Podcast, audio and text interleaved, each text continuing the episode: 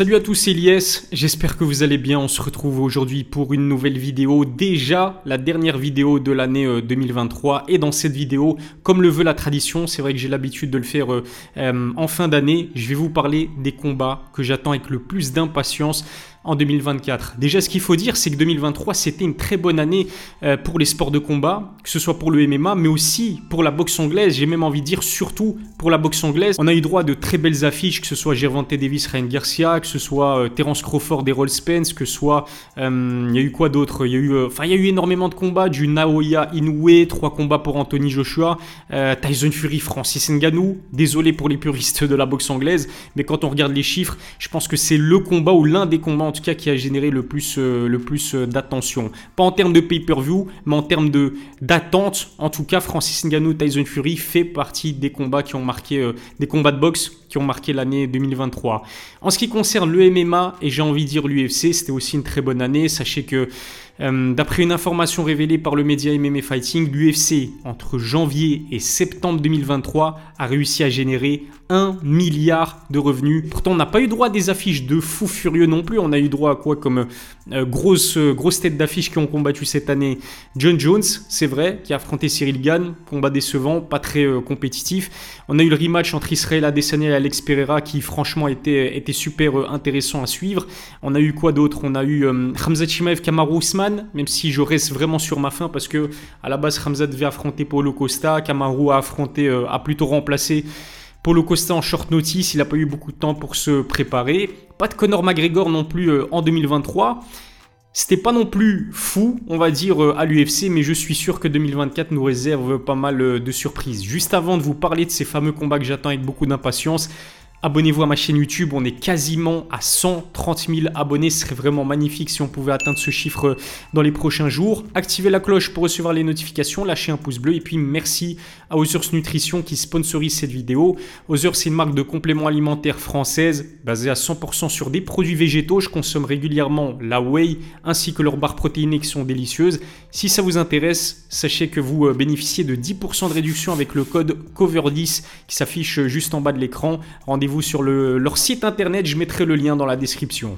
Je pense que vous me voyez venir, mais impossible de réaliser une telle vidéo sans vous parler de Cédric Doumbé versus Baïsangour Shamsoudinov. Et oui, je pense que je vous saoule avec cette opposition-là. J'ai eu l'occasion d'en parler dans plusieurs vidéos, mais honnêtement, perso, c'est l'un des combats que j'attends avec le plus d'impatience en, 2024. D'ailleurs, dites-moi si je me trompe, mais j'ai vraiment le sentiment que c'est le combat euh, de MMA français qui qui vous intéresse le plus En tout cas, que vous avez le plus envie de voir se faire en, 2024. Euh, On pensait que ça allait se faire peut-être en 2023, mais c'était euh, beaucoup trop tôt. Pourquoi pas en 2024 D'autant plus que Cédric Dombé et, Baki ont relancé de plus belle leur clash. Je pense que vous avez dû voir ça euh, si vous les suivez sur X, anciennement Twitter, avec Baki qui a fait un sparring léger Contre un youtubeur Inoxtag, il y a certains euh, tweetos qui ont dit que Baki n'était pas vraiment souverain face à, face Inoxtag qui est débutant.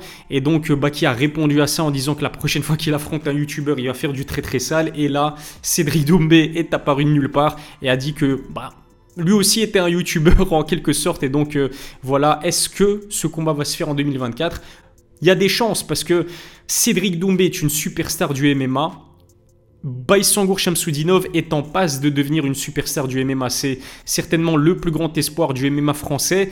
Euh, il a un talent fou, il est invaincu, il est athlétique. C'est un combattant de MMA complet, même si on va dire on peut le catégoriser comme un lutteur en quelque sorte. Il a des projections judo, il peut vous maintenir au sol, vous tabasser en grande pente. Il n'a pas énormément de finish à, son actif, c'est l'un des reproches qu'on peut lui faire. C'est vrai, mais il est encore jeune, donc euh, sa marge de progression elle est énorme. Et puis de l'autre côté, Cédric Doumbé qui lui... Euh, un parcours fou en kickboxing, multiple champion du monde, qui euh, prend le risque de faire une transition vers le MMA, qui a remporté son cinquième combat récemment, c'était contre Jordan Zebo, KO au bout de 9 secondes, il s'est imposé comme euh, certainement l'une des plus grandes stars du PFL qui reste quand même une organisation internationale de MMA alors que avant cela eh ben, il combattait euh, sur la scène française au MMA GP euh, notamment.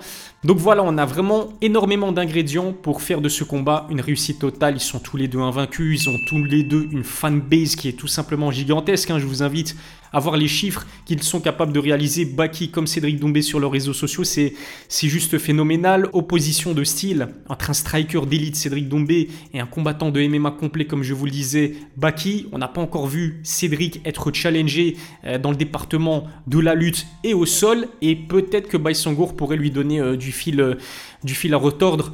Sans compter que, comme pour Jordan Zebo, Baïsangour, Shamsudinov, lui, il évolue au MMA Factory. On sait que le MMA Factory, c'est la maison mère de Fernand Lopez.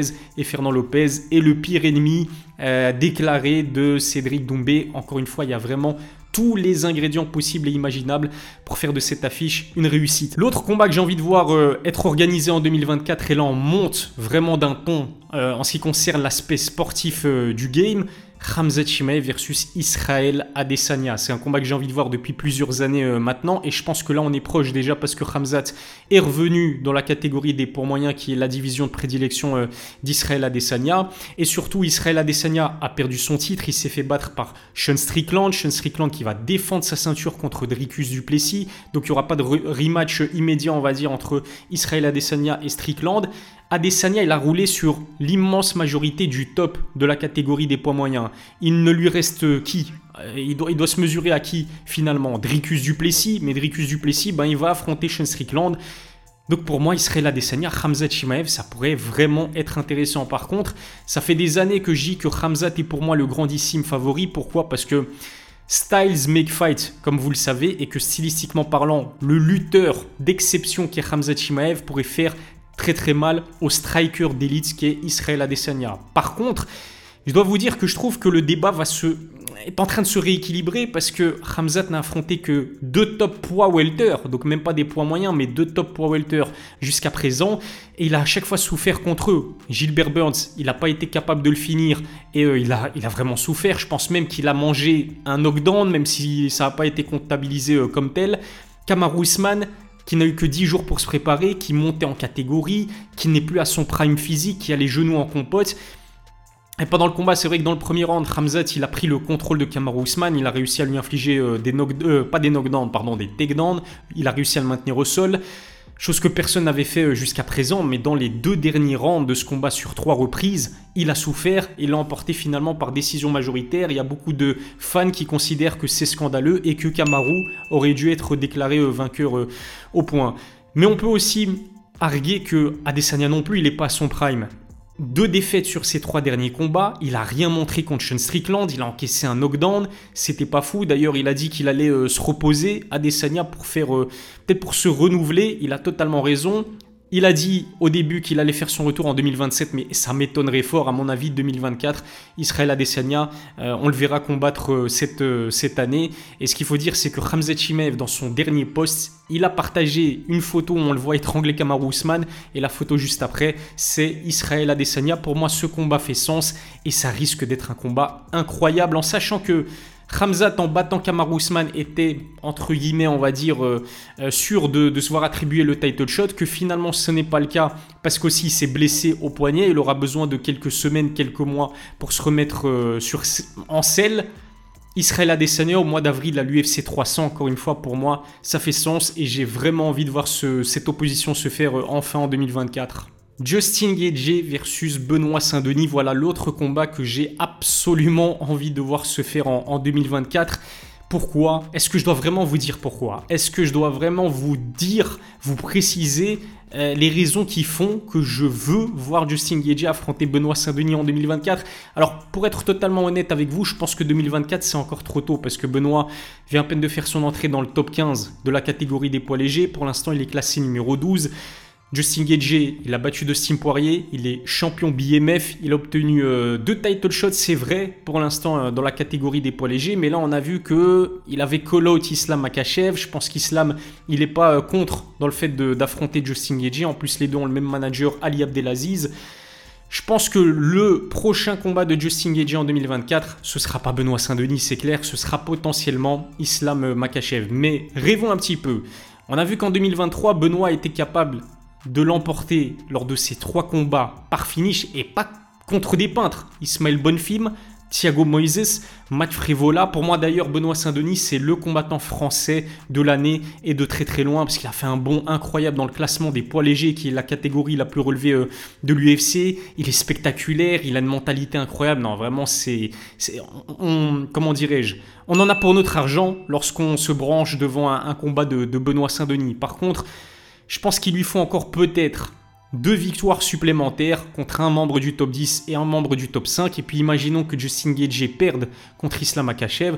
Ce serait possible, mais ce serait une guerre absolue entre deux des, strikers les plus techniques, deux des strikers les plus agressifs de cette catégorie des poids légers. Justin Gage de multiples bonus à l'UFC. Il a sacrifié des, neurones, il a sacrifié des années de vie pour donner du spectacle lors de pas mal de ses combats. Je pense notamment son combat contre Michael Johnson, ses guerres contre Dustin Poirier. C'est du spectacle assuré. Et Benoît Saint-Denis, c'est la même chose. Lui aussi, il a décroché euh, quelques bonus euh, cette année et surtout 100% euh, de victoires sur finish. Je veux voir ce Justin Gage versus Benoît Saint-Denis se faire, pourquoi pas fin 2024. Et le dernier combat dont j'avais vraiment envie de vous parler, c'est Francis Ngannou versus Deontay Wilder. Oui, je veux voir Francis Ngannou affronter Deontay Wilder. Et comme Khamzat Chimaev Israel Adesanya, ça c'est un combat que je veux voir depuis des années et des années. Avant même Francis ne débute euh, sur un ring de boxe anglaise, je militais véritablement pour voir le, prédateur affronter le, le Bronze Bomber. Euh, pourquoi? Eh bien, tout simplement parce que je pense qu'on est de plus en plus proche de voir ce combat se concrétiser. Attention sur un ring, hein. en boxe anglaise et pas en MMA. On sait que Deontay Wilder avait envie de faire la transition vers euh, les arts martiaux mixtes. Mais regardez les jambes de Deontay Wilder et regardez les jambes de Francis Ngannou. Il suffirait d'un seul kick à Francis pour expulser, éjecter Deontay Wilder de l'octogone, voire même euh, de la salle. Donc euh, en MMA, il n'y a pas photo, il n'y a pas match. Absolument pas compétitif. Par contre, en boxe anglaise, je pense que ce serait un minimum compétitif. On a vu ce que Francis Ngannou a réussi à donner contre Tyson Fury, le meilleur poids lourd de ces dix dernières années, le champion WBC qui va jouer l'unification des titres chez les lourds contre Usyk prochainement. Il a réussi à lui infliger un knockdown. Personne ou presque ne lui donnait une chance dans ce combat. Pourtant, à la fin, Tyson Fury s'est imposé par. Euh, c'était par décision unanime ou décision partagée? Il me semble que c'était par décision partagée. Corrigez-moi si je me trompe. Mais en tout cas, le combat était beaucoup plus compétitif que ce qu'on pouvait euh, le, croire. C'était quand même les débuts en tant que boxeur de Francis Ngannou. Et il a vraiment donner du fil à retordre au Gypsy King. Pour certains d'ailleurs, il aurait dû être déclaré euh, vainqueur euh, à la décision euh, Francis Ngannou. Il est aujourd'hui classé numéro 10 par la fédération WBC chez les poids lourds. Il y a donc un léger intérêt sportif et ce qu'il faut dire c'est que c'est les deux plus gros punchers de leur sport respectif. Francis Ngannou en MMA, il a arraché la tête de pas mal de combattants, notamment le pauvre Alistair Overeem. Deontay Wilder, lorsqu'il vous touche, même quand c'est un coup qu'on a l'impression qu'il n'est pas puissant, il vous laisse inconscient. Regardez le visage de Louis Ortiz lorsqu'il se euh, fait infliger un, un knockdown, il comprend pas ce qui s'est passé parce que la dynamite qu'a Francis et Deontay Wilder dans les points, c'est phénoménal. Pour moi, encore une fois, c'est deux des combattants les plus puissants de l'histoire des, euh, sports euh, de combat. Et il n'y a, même pas, a même pas photo avec évidemment George Foreman, Mike Tyson en boxe ou encore Derrick Lewis en MMA. Le dernier combat de Deontay Wilder, c'était contre Joseph Parker. On a vu qu'il a souffert quand même pas mal d'un manque d'activité. Wilder, il a plus combattu depuis octobre 2022 et il s'est imposé par KO premier round contre Elenius. Il a besoin d'être plus actif. Ce sera pas, je pense, contre Anthony Joshua qui lui euh, s'est imposé contre Otto Wallin euh, et qui vise peut-être une nouvelle ceinture mondiale. Mais je pense qu'il a besoin, Deontay Wilder, d'un tune-up fight, un combat d'échauffement, même si contre Francis Ngannou, oui, il n'a qu'un combat professionnel à son actif en, boxe anglaise. Mais encore une fois, on l'a vu que contre Tyson Fury, ben, il était dangereux. Il a réussi à infliger un knockdown au Gypsy King, ce qui veut dire que la puissance du Camerounais, elle est aussi euh, très dangereuse avec des gants de, boxe anglaise. Donc Francis Ngannou, Deontay Wilder, en plus de ça financièrement, ce serait intéressant pour, euh, pour, les deux, euh, pour les deux boxeurs, pour les deux combattants. Je suis sûr que le combat, s'il se fait, il va être organisé en Arabie Saoudite. Ils sont friands de ce genre euh, d'opposition. Francis Ngannou versus Deontay Wilder, c'est pour moi le combat numéro 1 que j'ai envie de, se voir euh, être organisé en 2024. Voilà en ce qui concerne euh, cette vidéo. Donnez-moi vos combats de rêve pour euh, l'année prochaine dans les commentaires. Dites-moi aussi si vous êtes d'accord avec, avec mon top en quelque sorte dans les commentaires. Je vous remercie de m'avoir suivi. Je vous souhaite évidemment une excellente année 2024. Prenez soin de vous et à la prochaine pour une nouvelle vidéo.